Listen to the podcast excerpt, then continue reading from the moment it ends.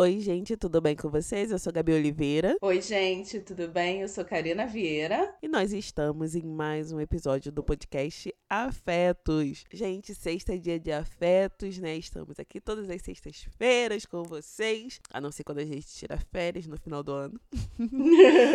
Mas estamos aqui. É, semana passada a gente liberou o episódio com a Saraline. E olha só, pra alegria de vocês, de alguns de vocês, eu falei muito naquele episódio. Olha só.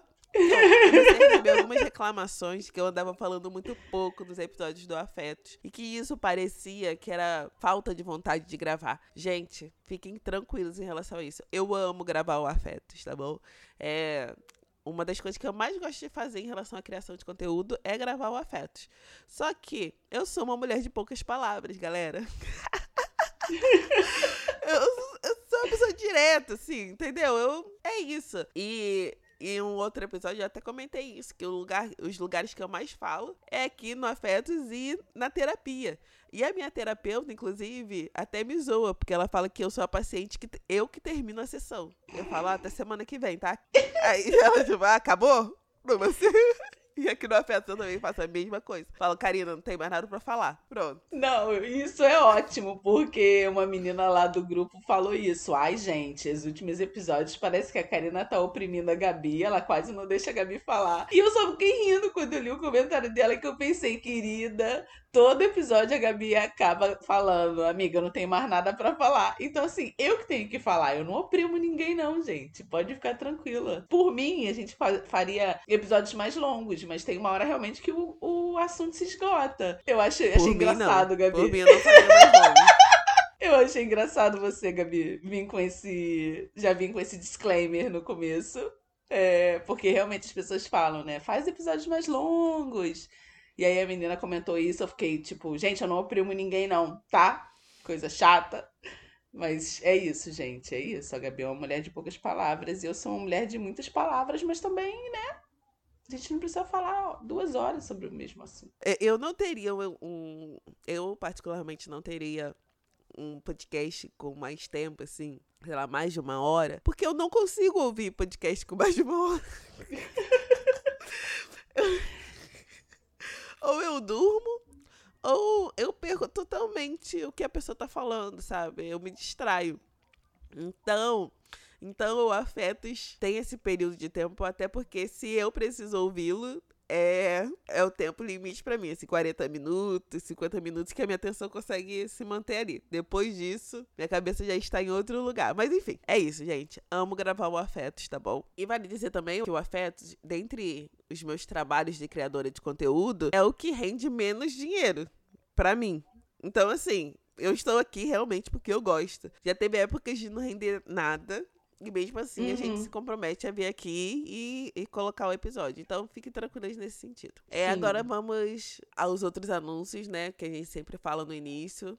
É, desculpe esse grande parêntese de, sei lá, três minutos. Lembrando que a conversa que a gente vai ter aqui continua nas nossas redes sociais, no Telegram, no nosso grupo Afetos Podcast, enquanto existe Telegram. Será que a gente migra pro Discord depois? Já temos, já temos um perfil no Discord. Assim, já temos. É só procurar lá Afetos Podcast, se você quiser já seguir. Não sei se é seguir no Discord, mas nós já, nós já temos um perfil lá. Nosso perfil no Instagram, arroba Afetos Podcast, e no Twitter, arroba PAfetos. É, é então, a, essa conversa vai continuar por lá. E vamos ao tema, né? Que é o tema escola vida escolar. Um tema que traz tantos traumas e que continua traumatizando outras crianças. É, nas últimas semanas eu enfrentei o meu primeiro pro problema escolar, é, né, relacionado a uma das minhas crianças. Eu não vou entrar muito em detalhes, porque são questões muito complexas e é uma questão da vida deles, né? É, mas uma das minhas crianças, é, eu recebi, chegou a informação para mim através de outra colega da, dessa criança que a professora tinha botado ela de castigo. É, a minha criança ela já vinha reclamando da, da questão da escola principalmente na parte da tarde, né? Que é a parte que onde ela faz o período integral. E as reclamações foram aumentando, falando que não queria ficar na escola. E isso esse é um comportamento que ela nunca tinha apresentado antes. Ela estudava na mesma escola no ano passado. Os meus filhos estudam em duas escolas diferentes, tá? Só para trazer esse panorama. Ela vinha apresentando essas reclamações de não querer mais ficar. E a gente tava começando a estranhar até chegar essa informação de que a professora da tarde andava gritando. Nesse dia específico chegou a informação que a professora tinha colocado a minha criança de castigo. É, e também a minha própria criança, depois, quando eu conversei com ela, é, me falou que a professora andava machucando ela, usou a palavra machucar. E aí iniciamos a grande saga de, de entender primeiro o que estava acontecendo e depois, né, conversar com a escola, com a direção, com a coordenação da escola, com a professora, com a, com a, outra professora principal. Foi e esse tem sido um processo extremamente desgastante. Desgastante porque é isso, você é responsável por alguém que é uma pessoa vulnerável e que claramente está sofrendo alguma questão e que você precisa lidar com aquilo. Só que eu até mandei no grupo de amigas esses dias, em um dos meus grupos. Eu falei, gente, não tenham filhos, não. Porque a, a, a gente sempre discute isso, de ter filho ou não ter. E aí eu falei, cara, não tenho, porque a gente já tem que lidar com os nossos próprios traumas. E aí, quando você tem filho, você tem que lidar com o seu trauma, que, que é engatilhado através do trauma do seu filho e tem que resolver. Porque não adianta só chorar. Gente, essa foi uma situação que, que mexeu muito comigo e me engatilhou incrivelmente. Tanto que eu chorei por vários dias. E eu não sei especificamente, eu tava conversando com a minha psicóloga, eu não sei é, especificar é, o que essa situação causou em mim, mas eu tenho clareza que é que foi uma recordação do ambiente escolar e das exclusões e violências que esse ambiente promove. E aí eu, eu trouxe esse tema para Karina, por quê? Porque quando eu mencionei por alto é que eu tava tendo problema com a escola, vários seguidores me mandaram mensagens falando: "Gabi, eu também Semana passada era eu que tava chorando, porque ou meu filho tava sendo excluído, é, meu filho tava tendo é, problema em relação à professora, a professora maltratou, ou o professor maltratou, é, sabe? O que, que, a gente vai fazer com esse ambiente, cara? E como que a gente vai fazer com que esse ambiente seja tão violento para todas as gerações? Porque a gente passou e aí a gente vê agora é, mesmo nas escolas que se dizem mais é, é, abertas a um novo tipo de educação e tal, essas violências sendo reproduzidas. E eu fiquei muito triste.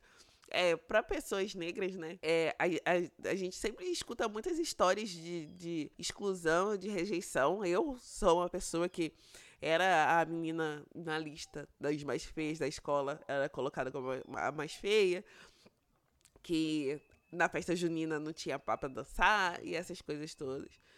É, eu lembro muito claramente também de uma situação com uma professora que a professora me maltratou. E eu devia, sei lá, devia ter uns sete anos. E eu lembro dessa situação. Eu lembro falando que eu, eu, eu falei com ela assim, ainda bem que já tá acabando esse inferno. Eu falando com a professora. Então, assim, sei lá, gente. Eu quero muito saber também, quero entender como foi a trajetória da Karina. E eu quero muito conversar sobre isso, como uh, transformar esse ambiente num ambiente melhor. Porque eu confesso para vocês que, às vezes, dá pra vontade de ser esses malucos que educam em casa. Esses malucos não, gente. Não, vou chamar de maluco. Porque, sinceramente, eu fiquei pensando, cara, deixa eu criar essas crianças aqui vou contratar os professores e a, gente educa aqui. Mas eu sei que é, tem outras coisas que são importantes na, na questão escolar e tal, o convívio.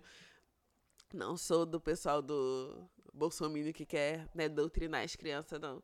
Mas é muito complexo esse ambiente, é muita coisa para lidar. Sim. É... Nossa, Gabi, conforme você foi falando, eu fui tentando lembrar de muitas coisas, assim. Primeiro que uma das coisas que eu tenho tratado na terapia é esse bloqueio da minha infância. A minha terapeuta já me perguntou várias vezes como foi a minha infância e eu tenho quase nada de lembrança. E quando eu disse para ela que eu não lembrava, ela falou: qual a sua lembrança mais é, antiga? Eu falei: é, por volta dos 12, 13 anos. Ela falou: mas você não lembra nada antes? Eu falei: não. Ela falou: isso é trauma. E aí eu escutei essa palavra e já bateu, assim, tipo, eu fiquei em silêncio. Eu falei, como assim trauma? Ela falou, isso é trauma. A gente vai tratar isso porque é, existe alguma coisa que está bloqueando as lembranças da sua infância. E a gente vai tratar isso mais pra frente, mas agora não é a hora.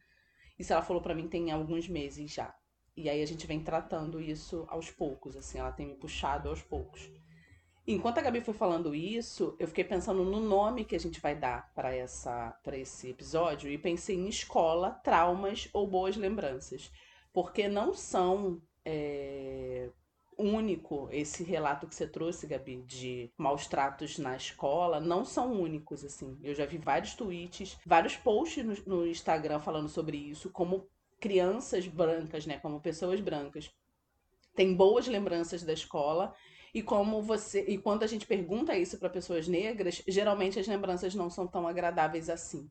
É, quando fala assim, né? Ah, não, eu queria voltar para o tempo escolar, queria voltar a ser criança. Geralmente, né? Isso não é uma regra, isso não está gravado em pedra. É, as pessoas pretas, algumas pessoas pretas falam, não, com certeza eu não gostaria de voltar para esse, esse período. Então, sabendo, né, que a gente vive numa sociedade que é racista e que a escola é um espaço de socialização, muito difícil desse espaço não ter é, essas amplificações racistas, né? Esses comportamentos e essas procedências, né? Só que isso é muito difícil quando isso vem de quem deveria estar te educando. Mesmo nessas escolas que são mais... É, progressistas, né, que são ditas mais progressistas, é muito difícil a gente não ver padrões de comportamentos racistas sendo perpetuados. E às vezes de uma forma bem inconsciente. É... Tem uma educadora chamada Bárbara Carini, que eu acho que é o arroba dela na internet é a intelectual diferentona, que ela lançou um livro para edu... É, sobre educação antirracista. Chegou para mim e eu ainda não li, mas eu vou ler porque o tema para mim é bem eu interessante. Eu comprei esse livro essa semana. Pra Chegou para mim, assim, é, ela é muito incisiva e ela falou uma coisa essa semana num vídeo que ela, que ela lançou, que eu fiquei pensando. Ela falou: ah, o meu debate não é para falar com racista convicto, o meu debate é para falar com racista desavisado. E por quem eu entendo, o que, que eu entendo por racista desavisado? Aquela pessoa que pratica o racismo sem intenção de ser racista. Tipo, tá tão entranhado na gente, tá tão entranhado na sociedade, na forma de, de fazer, que a pessoa inconscientemente faz e depois fica se culpando. E aí o meu livro é para isso, para que ela entenda quais práticas ela pode desconstruir. E ela falou uma coisa que eu achei que, tipo, cara, essa mulher é muito foda. Ela falou: quem é racista convicto, eu trago lei e esfrego na cara dele. Ó, isso aqui é crime, você não vai fazer mais isso.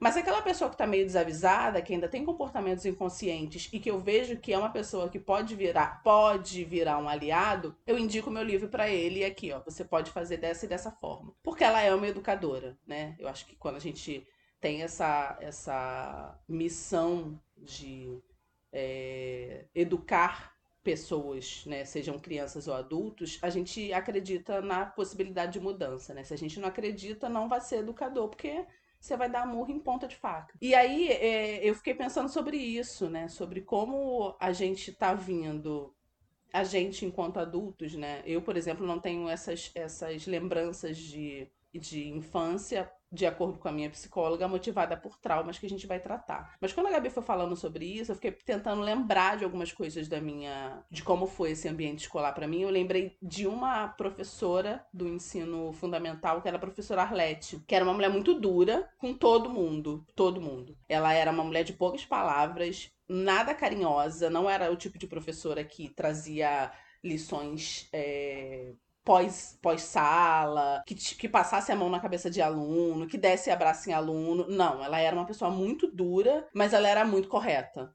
Ela não era dura com alguns alunos, ela era dura com todos os alunos. E eu lembro de uma foto nossa, que eu acho que é a única foto que eu tenho do período escolar, tá ela assim, né? Sempre estudei em escola pública, é, Escola Municipal Polônia, se eu não me engano, que era o nome da escola. Tá ela na porta da sala e aquele multi, aquela multidão de 40 alunos, assim, é, enfileirados. E eu tô do lado dela. E eu sempre fui essa criança que foi mais calada, né? Eu já vinha falando aqui de outros episódios do, no, no Afetos como eu sempre fui essa criança mais calada, mais retraída, é, eu tinha amizade com muitos meninos na escola, mas eu sempre tive uma testa muito protuberante quando eu era criança. E eu ganhei muitos apelidos deles. Eu lembro de vários apelidos que eu ganhava. É, enquanto outras meninas eram meninas bonitas, eles me zoavam porque minha testa era muito grande.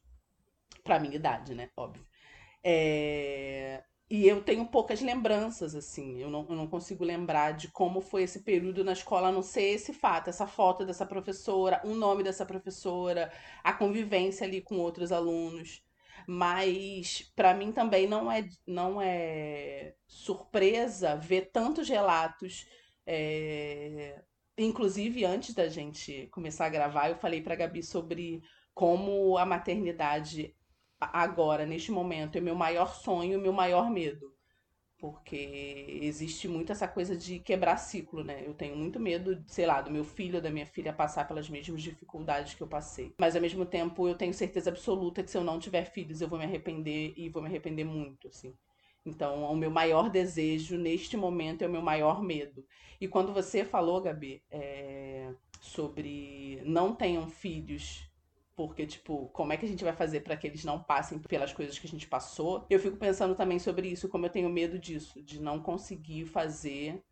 Porque, invariavelmente, a gente não vai conseguir. Eu acho que é isso que provoca na gente essa sensação de impotência e de extrema vulnerabilidade. A gente não vai conseguir fazer com que os nossos filhos, ou os nossos sobrinhos, ou os nossos afilhados, ou os nossos enteados não passem pelo que a gente passou. A gente pode diminuir as dificuldades, mas fazendo parte de uma sociedade que ainda, infelizmente, é ainda, ainda é extremamente racista, invariavelmente as nossas crianças vão sofrer com o racismo. E isso para mim que é o mais duro. Calma, Karina, não vamos assim ser totalmente pessimistas, né? Porque um ponto muito positivo que eu tenho, que eu tiro dessa história toda é que a minha criança conseguiu me contar mais de uma vez que ela estava se sentindo incomodada, entende? Então isso eu acho que já já mostra um deslocamento da nossa situação, porque eu não lembro de conseguir relatar isso para ninguém. As minhas questões da escola, elas ficavam ali e eram coisas que eu fui trabalhando na minha mente de criança e entendendo que o problema era eu, que não sei o quê. Mas não, a minha criança, as minhas crianças hoje, elas conseguem trazer, sabe? É, ter essa abertura. E eu acho que isso é, é um grande diferencial, porque é o que a terapeuta de uma delas sempre fala, né? Que o trauma ele se estabelece muitas vezes por, pelo silêncio da criança também. É, às vezes a situação em si, se ela é trabalhada, aquilo não se torna um trauma. Mas quando a criança elabora por si mesma aquela situação sem, sem falar sobre aquilo, aquilo se torna um trauma porque a criança elabora da forma da cabeça da criança. E normalmente a criança se culpa por todas as situações é, de violência, de abuso, de, de, de autoridade, etc. Então, eu já vejo um passo. Então, assim, para sua maternidade, você já pode ter essa tranquilidade que é muito provavelmente a se você, e eu acho que você vai fazer isso, criar essa criança de uma forma que é esse diálogo seja aberto, muito provavelmente essa criança vai conseguir trazer. Não vai ser a Karina que só ficava quieta e, e, e não conseguia nem relatar, sabe, o que estava acontecendo. Porque não, não existia esse espaço antes. Mas ao mesmo tempo, é para mim é muito estranho vivenciar isso e de novo diante de um ser que é vulnerável que é muito vulnerável e que você eu, eu acho que no lugar de mãe o grande desespero que bate é esse desespero de você não conseguir controlar as situações e não conseguir controlar. E eu não sou uma pessoa, eu deixei isso muito claro com a escola. Eu cheguei lá e falei: olha, eu nunca vim aqui é, reclamar de nada assim muito específico. Porque eu, eu acho que algumas questões são questões é, do convívio social. Entendeu? Ah, uma criança não se dá bem com a outra, às vezes, ou tá acontecendo alguma coisa. Mas a partir do momento que existe uma figura de autoridade que tá abusando desse poder, e é um adulto que, que a criança tem como referência, né? Eu não posso deixar que isso passe é, sem uma intervenção minha. Por quê? Porque senão ela começa a criar essa ideia de que qualquer pessoa adulta pode cruzar o limite em relação a ela, ao corpo dela, etc. E, ah, foi uma coisa, vamos dizer, é, talvez tenha sido, né? Porque eu também não sei o que aconteceu exatamente, mas talvez tenha sido uma, uma coisa menor, mas que machucou ela. Ela tem relatado, ela tá incomodada, ela tá ela já percebeu que ela não tá sendo tratada da forma que ela deve ser tratada. E eu como mãe, como uma outra figura de adulta e de responsável, eu tenho que mostrar que, olha, eu vou agir eu estou te, estou, estou te escutando e eu vou intervir da maneira que é uma maneira que eu sinto que te proteja, que vai te proteger. Cara, você falou uma coisa do silêncio, né? Que tipo é, só o fato da criança poder relatar, poder expressar o incômodo dela já é um diferencial da nossa criação, né? Da forma como a gente é, não fez. E eu acho isso muito importante.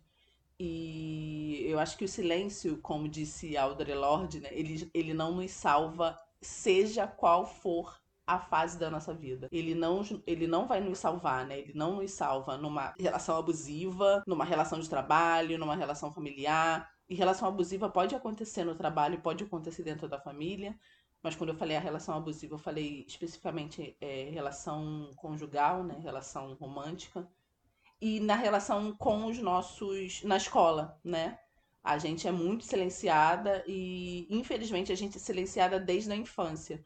E quando você trouxe essa coisa, né, de tipo, é, a minha criança ficou incomodada e ela não pode não falar para ela não não criar essa ideia na cabeça dela, né, que um adulto que exerce função de poder pode fazer alguma coisa que a machuque, isso já é um salto gigantesco do que a gente viveu. Porque a gente sempre foi criada para achar que adultos eram incontestáveis. Não é que a gente não podia discutir, é que a gente não podia sequer é, contestar a palavra de um adulto. Se ele tá fazendo, é porque ele tá fazendo certo. Então, só de uma criança ser criada nesse sentido, de, de que sim, você pode verbalizar, sim, aqui é um espaço seguro dentro da casa, né, com seu pai, com sua mãe, com seu cuidador, com seu tutor, com seus avós, seus tios, seus padrinhos, é um espaço seguro para você verbalizar. Se alguém passou dos limites com você, eu acho que já é um, um, salto gigantesco da forma como a gente foi tratado e da forma como a gente está começando a tratar nossas crianças. E aí você trouxe outra coisa, Gabi, também, que para mim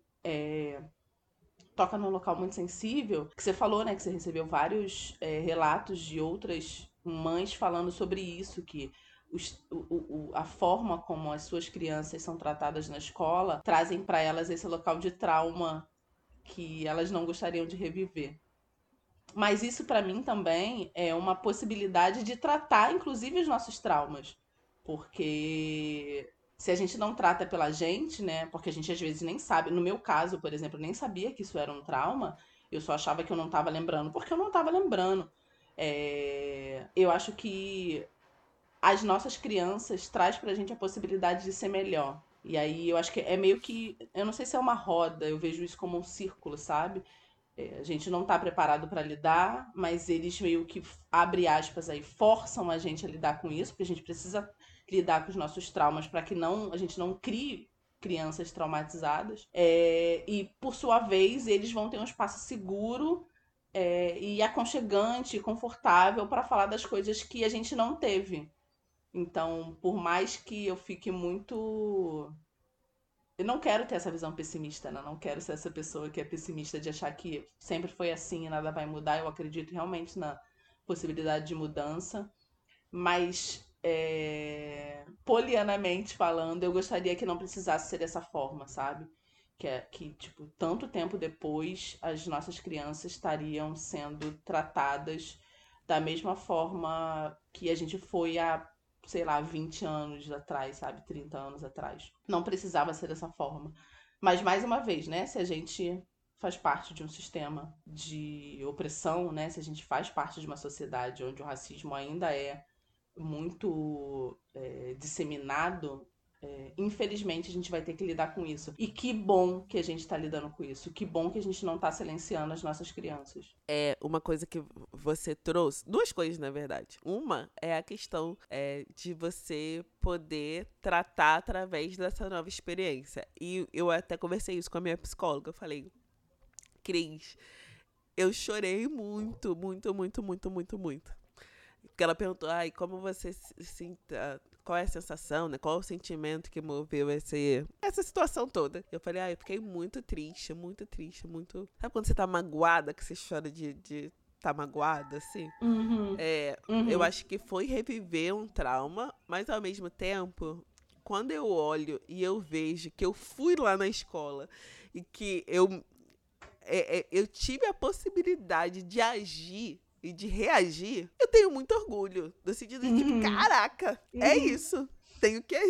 Fui cho- chorando e agindo. Chorando e falando, não, não, não, não, não, eu não vou Sim. deixar. Entende? Então, assim, é, é- esse reviver tá muito nesse, nesse campo do trauma, mas também tá num campo de você conseguir construir algo diferente. Não é que a situação não vai mais acontecer na escola, mas que pelo menos você consegue agir em favor, sabe? Você, eu acho que parte de uma cura de uma criança interior também, no sentido de ver outra criança sendo protegida. Eu não fui, Sim. mas, sabe, tipo, ah, eu tenho essa hoje essa possibilidade de proteger. Essa parte especificamente me deixou muito emocionada de você falando assim, tipo, é isso, eu tava lá chorando, eu tava destruída, mas eu tava indo proteger a minha criança, sabe? E eu consegui fazer isso. Eu consegui com que fazer com que ela me visse como alguém que a protege, né? Que tá ali pra deixar ela o mais confortável possível e inclusive impor limites nas- nos outros adultos. Ó, você não vai tratar o meu filho dessa forma. Essa não é a forma correta de tratar ele. E sim, é,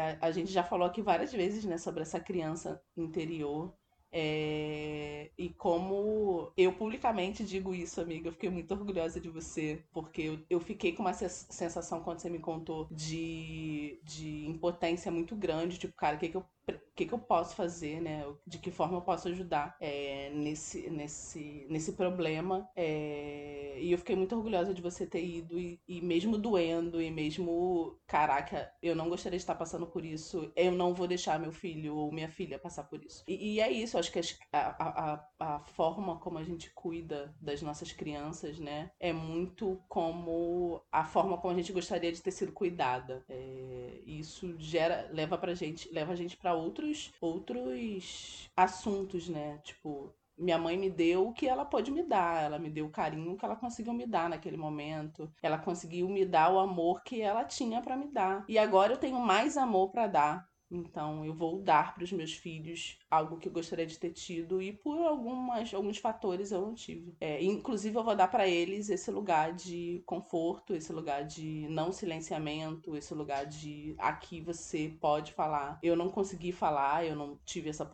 essa, essa oportunidade de falar das minhas dores na escola, mas aqui você vai conseguir falar. Eu acho que dá pra gente ter uma participação mais ativa. Eu acho que essa é a palavra, sabe, Gabi? É, sair desse lugar de passividade, de tipo, ah, não, sempre aconteceu e sempre vai acontecer, e, ir pra uma para um combate mais ativo, tipo, não, isso não vai acontecer porque eu não vou deixar. Tá me ferindo, tá me fazendo chorar, tá me doendo, mas eu não vou. Se eu puder colaborar para que meus filhos, meus afilhados e meus sobrinhos não passem por isso, eu vou fazer. Porque acho que curando eles eu me curo também, sabe? Cuidando deles eu me cuido também. E tenho acesso de novo a essa criança interior que por muito tempo é, foi silenciada. Mas sério, eu queria muito saber mais experiências de gente que mora em países onde é normal essa coisa da educação em casa. Eu tenho, eu tenho relatos muito ruins sobre essa coisa da educação em casa, porque mu- muitas vezes ela é feita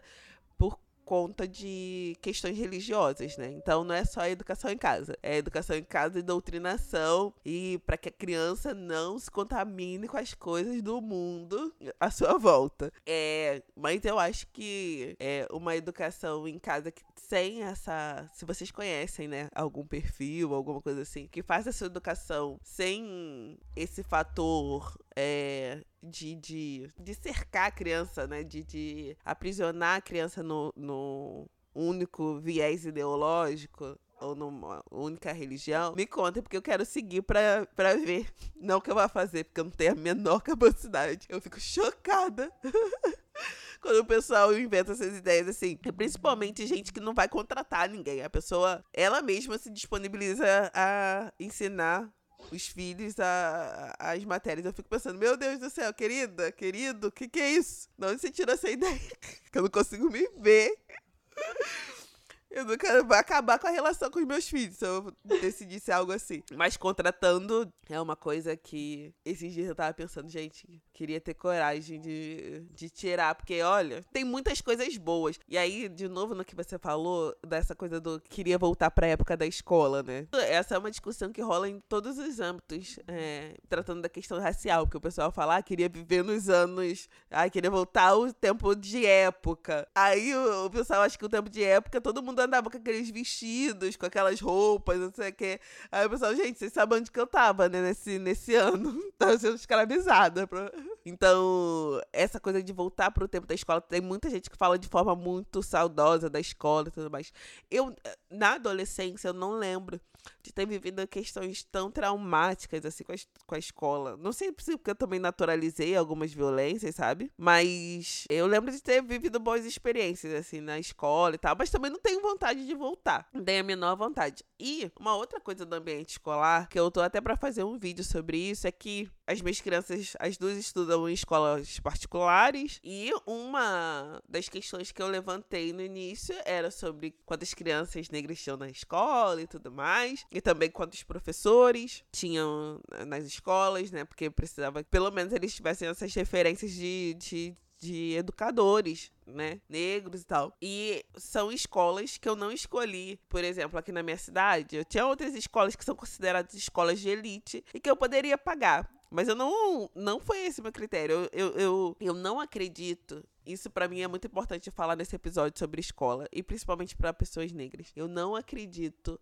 nessa coisa de criança ter que ocupar espaço. Ah, a gente tem que ocupar esse lugar. Se você quer ser ativista, se você quer ser militante, etc, seja você. Se você quer entrar em um, um lugar que você sabe que você que, que é hostil, para você, você faz como adulta. Agora, você colocar a sua criança num lugar que claramente vai ser hostil com ela, só para mostrar que você tem capacidade de pagar aquele lugar, ou só porque aquele lugar é o mais bem avaliado, ou que mais passa no vestibular, eu acho uma grande bobagem. Porque, porque não tem como essa criança recuperar os anos que ela vai passar nesse espaço, e nesse espaço hostil, sabe? É, principalmente falando de primeira infância, na fase inicial da vida onde a criança tá construindo, tá construindo autoestima, tá construindo é, a noção sobre si, para mim não faz sentido a pessoa deixar essa, a, a, essa criança num lugar altamente hostil só porque a, o vestibular. Minha filha, tem muitos outros fatores que vão influenciar se seu filho vai passar no vestibular ou não. Não é só essa escola de elite que você tá pagando. E eu vejo muito esse discurso na internet. Sim, sim. Eu acho que você trouxe um ponto que é primordial, assim. Você falou de lugar hostil. É, e a gente, quanto, como adulto, né, minimamente formado, com personalidade formada, tem dificuldade de lidar com lugares hostis não faz sentido realmente colocar uma criança que ainda está em formação para ocupar, abre aspas, muitas aspas aí nesse local, né? Ocupar esse espaço. É, são diversas as possibilidades dessa criança acessar uma educação de qualidade, que não só pela parte financeira, né? A gente sabe que tem escolas particulares que paga-se muito e isso não é garantia de uma educação de qualidade, assim como tem escolas públicas muito boas é, que não é necessário você pagar para que a sua criança, o seu adolescente, tenha acesso a uma boa educação. É, concordo inteiramente com você e acho que é um ponto importante a ser levantado, porque a gente às vezes é, vincula muito qualidade à possibilidade financeira, né? Só onde tem muito dinheiro existe uma, uma boa educação. E às vezes não é assim. É, eu estudei numa faculdade particular, porque eu fui bolsista de uma faculdade particular, posso dizer com absoluta certeza que os meus maiores ensinamentos não vieram da faculdade. Vieram de pessoas pretas fora dos muros da faculdade. Vieram da minha convivência com os meus iguais, da possibilidade que eu construí é, junto com as minhas amigas, com os meus amigos, com as pessoas mais velhas que me cercaram, de acessar um conhecimento que a universidade não estava me dando. É, então, sim, não vale a pena você colocar a sua criança, seu filho, né, sua, seu sobrinho, num ambiente hostil para poder provar que você é financeiramente capaz. Eu acho que isso é um tiro no próprio pé e é você é, dificultando a vida da sua criança, na verdade, para provar algo para si mesmo. E Karina, é, as pessoas ignoram, e eu não aqui, não tô aqui sendo poliana não, é claro que é, se você pensa de, um de uma forma mais é, cartesiana, né? Dessa, desses preparatórios. Tem escola que o slogan é da, do maternal ao ensino médio preparando para o vestibular, entendeu? Então a criança, desde o início, ela se prepara para aquela prova. Se você pensa assim, você, você sabe que essas escolas elas vão formatar a, a o pensamento e a educação dessa criança para ela passar lá. E isso acontece mesmo. Sim. Tanto que a gente vê, né, quem tem mais sucesso é, nessa, nessas provas e são muitas vezes os alunos de escola particular. Uhum. Mas, ao mesmo tempo, as pessoas ignoram todo o potencial do incentivo familiar, da estrutura uhum. familiar. Uhum. É, e eu acho que o incentivo e a estrutura, eles fazem uma diferença que é, as pessoas ainda não conseguem calcular. Porque às vezes essas crianças estão lá naquele ambiente, treinadas para o vestibular, vão crescer, vão passar no vestibular, mas elas não têm a mínima estrutura emocional. Sim. É, é, é o que o pessoal fala hoje dos processos seletivos. Tem gente muito qualificada, mas que não sabe se relacionar com outro ser humano. Sim. E aí você vai fazer como? Para trabalhar numa empresa? Você vai fazer como pra, pra trabalhar em grupo? Tem gente que é muito inteligente e, e, etc., mas que não consegue se relacionar. E se relacionar é importante, né, no ambiente de trabalho. Então, nem sei porque que a gente foi por esse caminho, mas pensando em escola, eu, eu vejo que a estrutura toda tá muito errada, assim, a forma como a gente pensa o ambiente escolar e como a gente pensa a educação em si. A estrutura capitalista é isso, né? A gente treina as pessoas para serem é, funcionais para o sistema. E ser funcional para o sistema muitas vezes quer dizer abrir mão daquilo que você, da sua vocação, daquilo que você, de um talento, porque para ser funcional é, essa é a trajetória que deve, deve ser seguida e ponto, sabe? Você precisa passar, seu atestado é passar em medicina ou em direito. né? Tipo assim, ah, atestado de sucesso, atestado que valeu a pena ter colocado dinheiro, investido nessa criança. Que é, essa Sim. é a lógica também né, do investimento escolar. Sim, as pessoas esquecem que a criança passando em primeiro, ela passando em décimo, ela vai estar no mesmo local é, né? Ela vai estar tá numa sala com outros tantos, tantas outras crianças. E sim, você falou de incentivos, incentivo e essa questão da família, né? A gente também precisa pensar que às vezes a gente projeta na, nas, na, criança o que a gente gostaria de ser, né? O que eu vejo de muitas pessoas, assim, da minha faixa etária falando, cara, eu segui tal carreira porque era isso que meu pai queria e era isso que minha mãe sonhava, mas não é isso que eu quero. Eu acho que quebrar ciclo também é sobre isso. É, essa, essa, esse ideal de projeção, essa possibilidade da gente projetar na criança o que a gente gostaria de ser, isso é muito é, castrador, né? Isso é muito. Isso, isso, isso, eu acho que isso corta a possibilidade da criança sonhar. Porque às vezes no futuro ela vai ser algo, alguma profissão, ou vai ter alguma aspiração que agora nem existe. Então, por mais que a gente queira que ela tenha um mínimo de segurança, né? Eu acho que você falou esse ponto do, da, da, da, questão da maturidade emocional, né? Da habilidade emocional de se relacionar com outras pessoas, que é alguma coisa que a escola pode te dar alguma base, mas eu acho que a sua família, né? Os seus amigos, o seu círculo social te ajuda muito mais. E eu acho que a gente não precisa ser, né? Quem poda as nossas crianças. A gente pode ser quem dá as possibilidades para elas serem mais e melhores, ou serem só quem elas querem ser, não necessariamente nem mais nem melhores, mas só quem elas querem ser. É, e a gente pode ser o local que as crianças, que as nossas crianças procuram para receber acolhimento, procuram para falar sobre as suas dificuldades, falar sobre as questões que estão passando. Então, assim, não sei se se eu tenho uma visão otimista sobre a mudança das, das escolas, mas eu tenho uma visão otimista sobre a relação que a gente pode construir com os nossos filhos, sabe? Então, assim, se isso pode acontecer, eu acho que esse fortalecimento em casa, eu até brinquei que agora eu vou fazer igual nessa situação toda, me deu até vontade de começar, sabe esses vídeos que o pessoal fica no espelho falando com a criança, você é maravilhosa. Como uma pessoa com dificuldade de hábitos, obviamente, eu não faço isso com as crianças. A gente elogia, fala, mas assim, naturalmente. Eu tô quase criando mantras para falar do tipo, cara, você é bem inteligente, é engraçado, sabe? Essas coisas assim.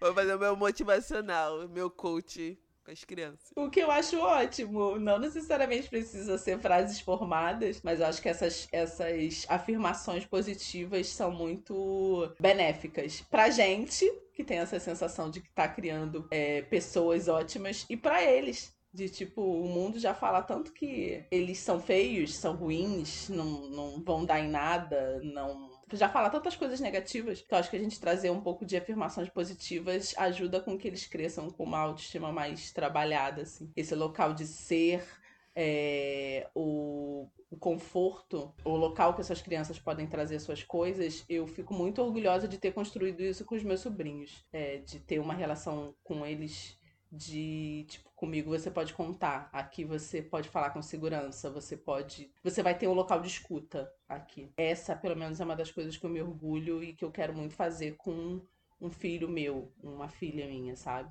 Eu acho que é isso Gabi. Karina que terminou hein? A Karina que terminou esse episódio falou eu acho que é isso tá bom? Pra quem reclama, também acho que é isso, Karina. A gente quer muito que essa conversa continue nas nossas redes. A gente quer ouvir a opinião de vocês sobre esse ambiente escolar, como foi a sua vivência, experiência, como foi a sua experiência, como e para as mães, né? pais, como tem sido essa experiência em outro lugar, né? Sendo responsável. Espero que vocês tenham gostado do episódio. Se gostaram, não esqueçam de curtir e se inscrever aqui nesse canal.